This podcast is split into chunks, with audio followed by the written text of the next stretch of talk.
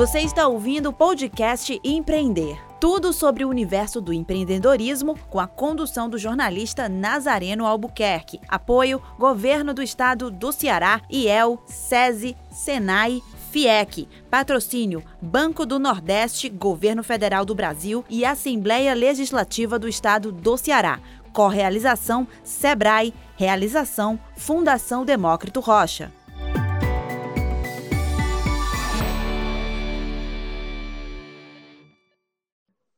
Olá, está começando mais um podcast Empreender. Este ano o evento mudou sua configuração, 100% online. Nosso alcance agora é o mundo para ajudar as micro e pequenas empresas na arte do empreendedorismo. O cenário da micro e pequena empresa é o nosso tema de hoje.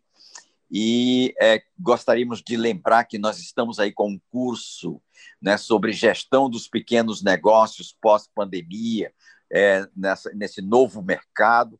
É, é, bom que você é, se oriente, participe desse, desse curso muito interessante, feito pela Fundação, organizado pela Fundação Demócrito Rocha.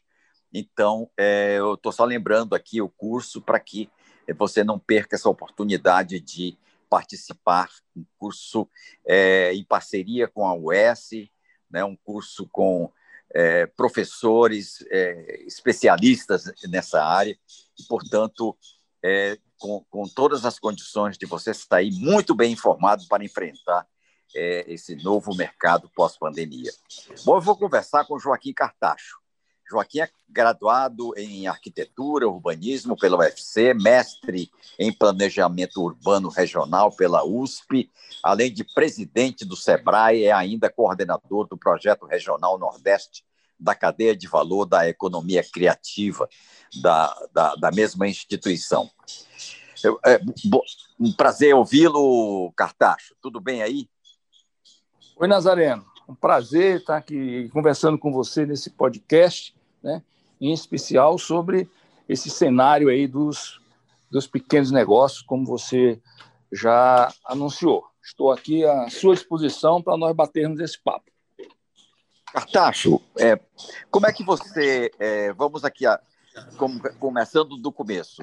Como é que você viu essa a, a, a sobrecarga da, da pandemia nos ombros dos micro e pequenos negócios aí, principalmente nos nos meses de abril, maio, junho e julho? Olha, é, é preciso que a gente compreenda que os pequenos negócios eles têm um alto poder de adaptação às mudanças, né? Então é claro que tem aí as dificuldades que é, as dificuldades que a pandemia causou, os efeitos da pandemia aí na economia de forma de forma geral, mas é, os pequenos negócios foram, foram se adaptando e foram superando certas dificuldades, foram encontrando outras. Então, essa dinâmica dos pequenos negócios é preciso é preciso é, que a gente que a gente ressalte isso, né? É, essa capacidade essa capacidade que é que eles têm, né? A gente tem pesquisas pesquisa do SEBRAE acerca disso, sobre o funcionamento das, das empresas, aí você imagine que 88%, 88% das micro e pequenas empresas no Brasil, elas é, continuaram funcionando, com crise, antes da crise, depois da crise, no meio da crise, né? Então, por isso que você tem aí é, essa força da essa força dos pequenos negócios na economia brasileira.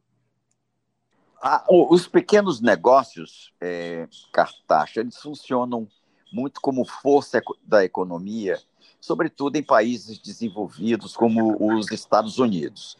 Lá como aqui, 96% das empresas é, dos CNPJs de lá, vamos dizer, são também de micro e pequenos negócios, com uma grande diferença. É que as micro e pequenas empresas americanas elas têm um olhar muito forte para o mercado externo. Elas são muito competitivas é, em termos de produção, de inovação, etc. As empresas brasileiras não têm essa característica E, naturalmente, a, a inovação e a tecnologia são, é, serão fundamentais né, nesse novo negócio, nesse novo mercado pós-pandemia. É, Naturalmente que o Sebrae deve estar fazendo um replanejamento, ou fez um seu replanejamento, diante dos impactos da Covid-19. Qual foi o olhar do Sebrae a grande discussão do Sebrae para esse novo mercado?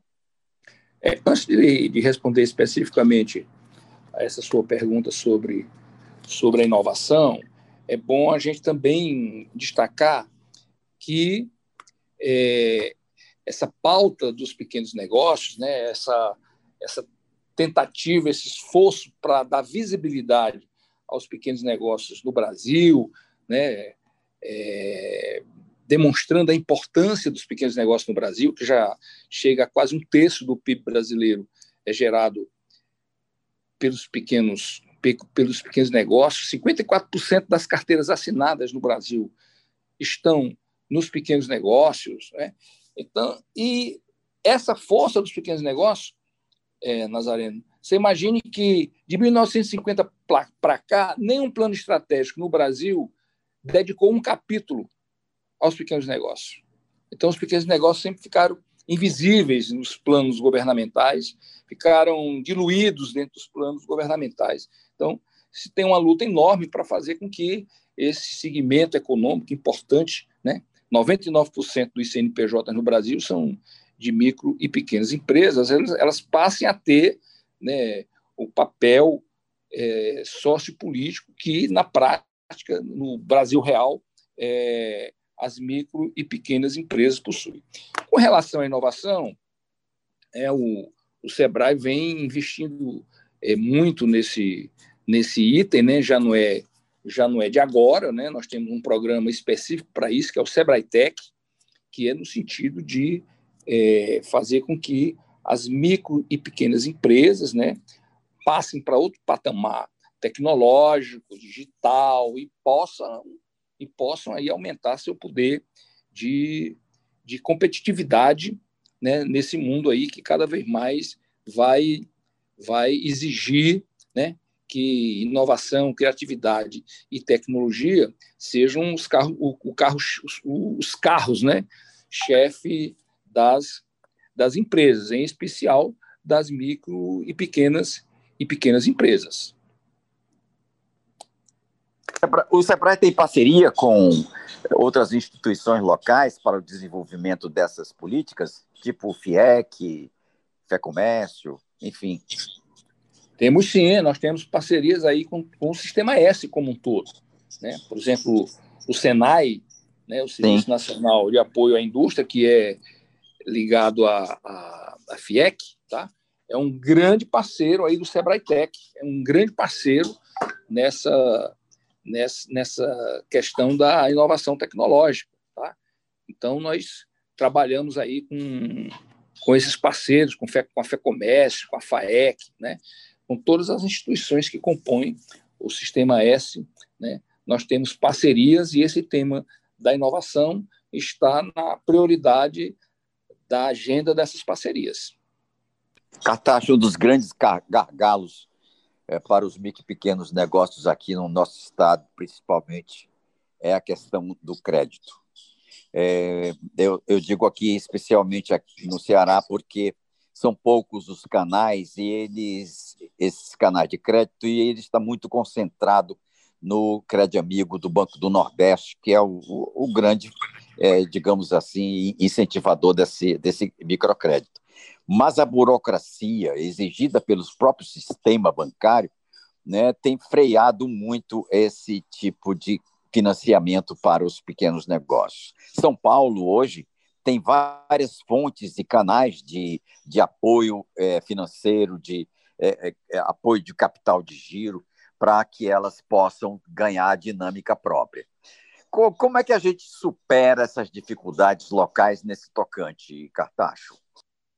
Olha aí, eu tenho uma opinião muito particular com relação a essa questão do crédito. Tá? O sistema financeiro, o sistema bancário, é, brasileiro precisa encontrar um lugar para atender as micro e pequenas empresas. O problema é que, que eu abro uma linha de crédito para atender as micro e pequenas empresas, mas a regra do acesso continua a mesma. A regra do acesso é para quem tem, quem pode dar as grandes garantias, quem pode é, ter as suas estruturas para obtenção de crédito. Não é o caso das micro, das micro e, e pequenas e pequenas empresas, né? O Sebrae quando é, fez a proposta de criação das empresas simples de crédito é uma tentativa é uma tentativa de buscar e é, abrir aí um espaço é, nesse sistema para o financiamento das micro e pequenas empresas. É algo novo, nós estamos num processo de construção, tá? É, nós temos o fundo de aval, mas você imagina, o Sebrae, o Sebrae não, não, tem condições, não tem recursos para garantir o fundo de aval necessário para atender as micro e pequenas empresas, as micro e pequenas empresas no Brasil, né? Mas pegou uma parcela do seu recurso, colocou lá na Caixa Econômica e dá o aval para as micro e pequenas empresas, mas esse dinheiro já não tem mais e nós não temos como, como repor.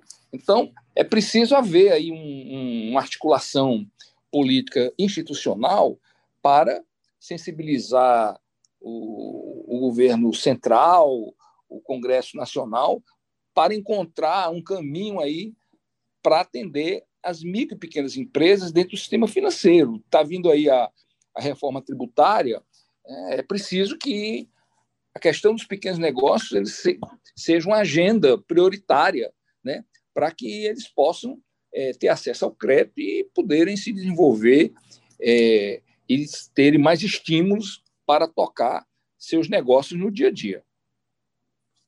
É, no Nordeste, essa carência do crédito ainda se revela mais forte ainda.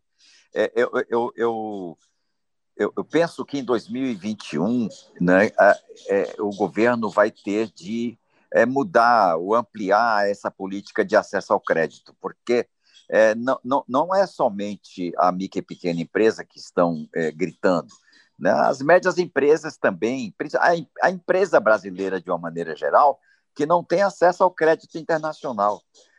Aí a gente fica. É, e, e, aí eu queria lembrar o que você falou há pouco, né, sobre é, o papel das micro e pequenas empresas na oferta de crédito. Eu, a, a, as grandes empresas desempregaram é, 12% no período da pandemia, né, enquanto as micro e pequenas empresas sustentaram aí a, a, a empregabilidade. Então, isso tem de ser encontrado um caminho, não é, Cartacho? É, tem que ser reconhecido esse, esse papel das micro e pequenas empresas, né? Os grandes conglomerados aí, junto com o sistema financeiro, não reconhecem isso. É preciso que o, o governo tenha uma política pública mais agressiva de apoio às micro e pequenas empresas, né? Só o Sebrae é, é incapaz de dar conta de dar conta disso, né? Então é preciso ter aí um, um outro, um outro patamar de, de relação do sistema financeiro, do, do, sistema de crédito, né, com as micro e pequenas empresas, né? Não pode só o, aqui no Nordeste, como você já falou, eu só tenho o, o, o, o Banco do Nordeste, né? O Banco do Nordeste com microcrédito, mas isso é insuficiente, né? É insuficiente para o dinamismo e para o tamanho e para o tamanho é, desse universo das micro e pequenas empresas. No Ceará, nós temos mais de 500 mil CNPJs, 97% disso aí é de micro e pequena empresa, que precisa Imagina. de crédito, precisa é, de capacitação, é. de gestão. Ou seja, quando você fala assim, é, vamos abrir a economia do Ceará, que aí a questão da pandemia aí, vamos retomar a economia. A partir de amanhã, é, pode-se fazer isso né, um, um protocolo, abriu lá uma, o que é que vai acontecer? Quem é que efetivamente vai ser atingido, positivo ou negativamente, pela, pela ação? As micro e pequenas empresas, porque esses 97% do CNPJ são das micro e pequenas empresas, não tem outro, outro lugar para isso acontecer. Tacho, é, eu, eu queria me referir a alguns estados que estão indo na frente, na vanguarda, é, de, do apoio ao micro e pequeno negócio, como São Paulo, Santa Catarina, acho que Paraná e Bahia, que, que já desenvolveram bancos de fomento. Né? O Espírito Santo, por exemplo, tem um banco de fomento muito interessante para os micro e pequenos negócios. Era hora do governo do estado pensar num banquinho de fomento para é, apoio a esse segmento da economia? Ah, eu acho que um, um, um, isso vai ser uma questão inevitável. Mais cedo ou mais tarde, os estados, em geral, eles terão que ter algum tipo de, de ação nesse sentido, né? Uma criação de alguma agência, né? É, as experiências dos bancos populares, dos bancos populares no Brasil, são extremamente exitosas. Aqui a gente tem a experiência do, do Banco Palmas, né? Que é, é, tem reconhecimento tem reconhecimento internacional e é uma experiência que pode ser ser utilizada, né? Talvez eu não, eu não preciso criar uma agência governamental, é. mas eu posso uhum. fortalecer esse sistema de bancos populares, né? para que eles possam cumprir é, esse papel. Então, não estou defendendo aqui que necessariamente você tenha que criar um banco estatal para isso. Você pode pegar aí esse sistema é, alternativo né, dos bancos populares. São Paulo, tem, São Paulo tem o Banco do Povo, né? São Paulo tem o, o banco, banco, do Povo. O Banco do Povo. Né? É. Então, tem muitas experiências no Brasil é, relativas a isso. E a questão é: é preciso que os pequenos negócios entrem na prioridade econômica dos estados, dos municípios e do governo federal. Na hora que nós conseguirmos aí, né, através da luta política, fazer com que isso aconteça, aí os meios virão por consequência. Cartaxa, sua visão sobre 2021 para os micro e pequenos negócios, para a economia como um todo.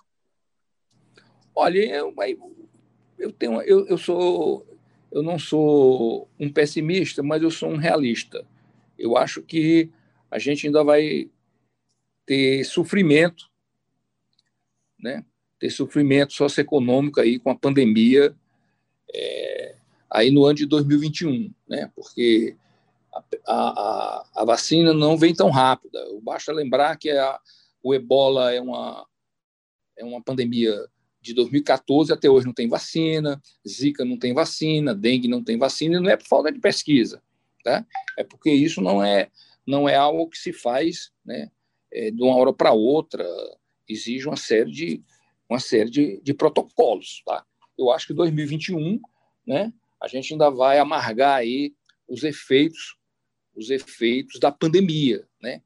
Nós, precisamos, nós precisamos responder se essa pandemia é algo de curto prazo ou é algo de longo prazo.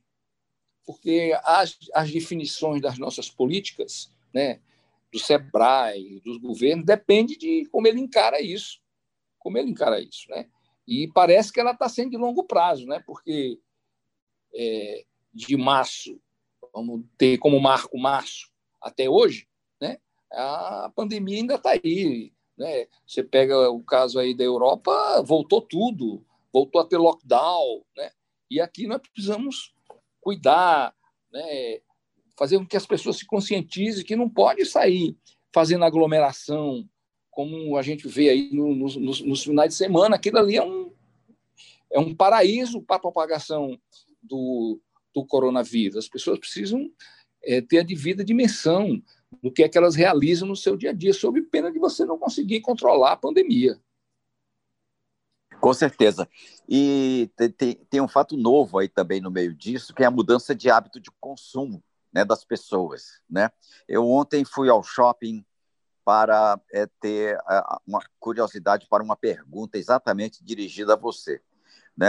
Os shoppings, você olha, os shoppings eles têm um comportamento completamente diferente. Os consumidores estão com um, um, um, a mudança de hábito de consumo dos das pessoas é, é, é visível, né? Então a gente a gente tem visto algumas lojas já fecharem é, nos shoppings, né? E a gente já, já, já sinaliza que aquela aquele segmento não vai ter futuro mais. Então é, é essa visão de de um novo varejo, um novo estilo de consumo, talvez até um salutar hábito de poupança, isso talvez possa crescer no nosso país, as pessoas começarem a pensar né, que o dinheiro tem valor, né, o Cartacho? É, é, o que o consumidor mudou seu, os seus hábitos e vai continuar mudando, pode pode ter certeza, né? São porque nós, nós vimos num processo de mudança, né? De mudança da perspectiva do trabalho, do emprego, dos novos processos, da digitalização do mundo, tá? Mas vinha no ritmo, né? O próprio Sebrae vinha aí num, num processo, né? Com etapas. Quando chegou a pandemia, em 15 dias o Sebrae ficou 100% digital. Você, vou aqui vou, vou aqui citar alguns casos que eu considero é, paradigmáticos, tá? Por favor, é, por favor. Desde a, desde a pandemia, do início da pandemia, que o, o Congresso Nacional funciona online. O país não parou, as decisões estão sendo tomadas, né? E o país economizou. Então, é preciso se refletir sobre isso, né? Um... O judiciário também, né? O judiciário, judiciário também. tudo, né? Então, é preciso que haja uma, uma, uma, uma reflexão profunda, acentuada sobre, sobre essa nova realidade. Né? Negar a realidade não muda a realidade. Então, nós precisamos refletir, refletir sobre isso e as soluções, os equacionamentos dos problemas têm que ser tomados aí de forma, de forma coletiva. Então, essas mudanças na minha perspectiva, na minha percepção, elas vieram para elas vieram para para ficar, né? Nós estamos aqui fazendo um podcast, isso não existia em março, não é?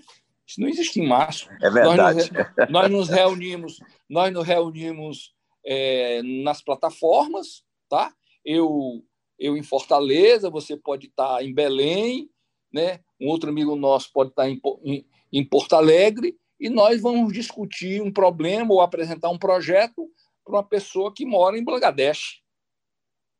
Ou então, isso tudo, é, isso tudo anteriormente... agora. Então, é. e, e, ou seja, isso não pode ser encarado como algo que, quando passar a pandemia, se volta para outra Com... situação. Não, nós vamos. Com certeza. Nós, vamos, nós estamos numa situação é, de mudanças e mudanças que se aceleraram muito por conta da pandemia. Eu tenho uma, eu tenho uma ex-aluna, arquiteta, tá? E eu conversando com ela semana passada, ela disse: olha, o que, o que eu tenho, estou lotado no escritório, são de projetos de reformas de casa e reformas de apartamento, porque as pessoas querem um lugar para fazer o home office, o teletrabalho, o home, o homework. Tá? É isso é mesmo. A, a, entrou na entrou no na moradia essas essas esses novos essas novas situações é. e você veja a situação da moradia já que eu lembrei aqui dela tá? Eu tenho debatido isso em alguns fóruns né? Morar é uma função básica da cidade né? Tem a cidade tem quatro funções básicas que é morar é, circular é, se divertir e trabalhar. Só que a moradia ficou o quê? A moradia agora, você mora, você trabalha e você se diverte. Sim, com certeza. Então, então essas mudanças, né, nós, vamos, nós vamos ter que, que refletir sobre elas. É óbvio que refletir no, assim, no, no meio dessa conjuntura da pandemia, né, tem aí a, a questão dos efeitos diretos envolvidos, mas nós precisamos já, já é para estarmos já é para estarmos pensando à frente, né? É, já é para estar o que eu digo assim pensando no presente e no futuro. Perfeito, perfeito.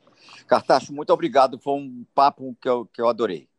Muito obrigado pelas suas uh, avaliações, a sua experiência fundamental nesse, nessa, nesse papo conosco. Você, como presidente do SEBRAE, condutor desse, desse, desses, um dos melhores Sebrais do Brasil, é o Sebrae do Ceará, e você é o condutor desse, desse, dessa unidade do Sistema S. E é, os desafios são grandes. é, com certeza 2021 será mais um ano difícil.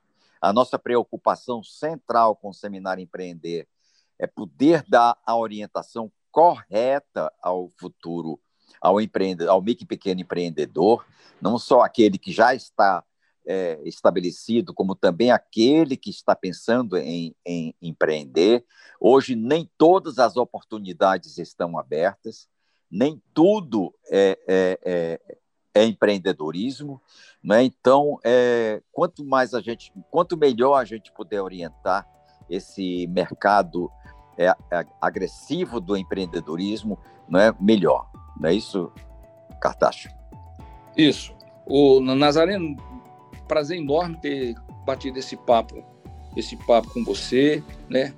É, aqui o Sebrae é um entusiasta aí do, do, do empreendedor, somos, somos parceiros e acho que vocês dão uma grande contribuição, né? Uma grande contribuição a essa questão é, do empreendedorismo, porque o empreendedorismo ele adquiriu aí uma outra, uma outra dimensão na, exato, agenda, exato. na agenda brasileira, né? E as pessoas também passaram a compreender que o empreendedorismo não é só a questão empresarial, não é só você abrir é, um negócio tradicional, né? O empreendedorismo é uma atitude diante de, de problemas, então você tem o empreendedorismo tradicional, você tem o empreendedorismo verde, o empreendedorismo social que cresce aí a olhos a olhos vistos e o empreender o empreender tem contribuído muito fortemente para que isso se desenvolva e se dissemine é, na sociedade brasileira e na sociedade cearense. Com certeza. Obrigado, Cartacho. Grato. Um grande abraço aí a todas e todos.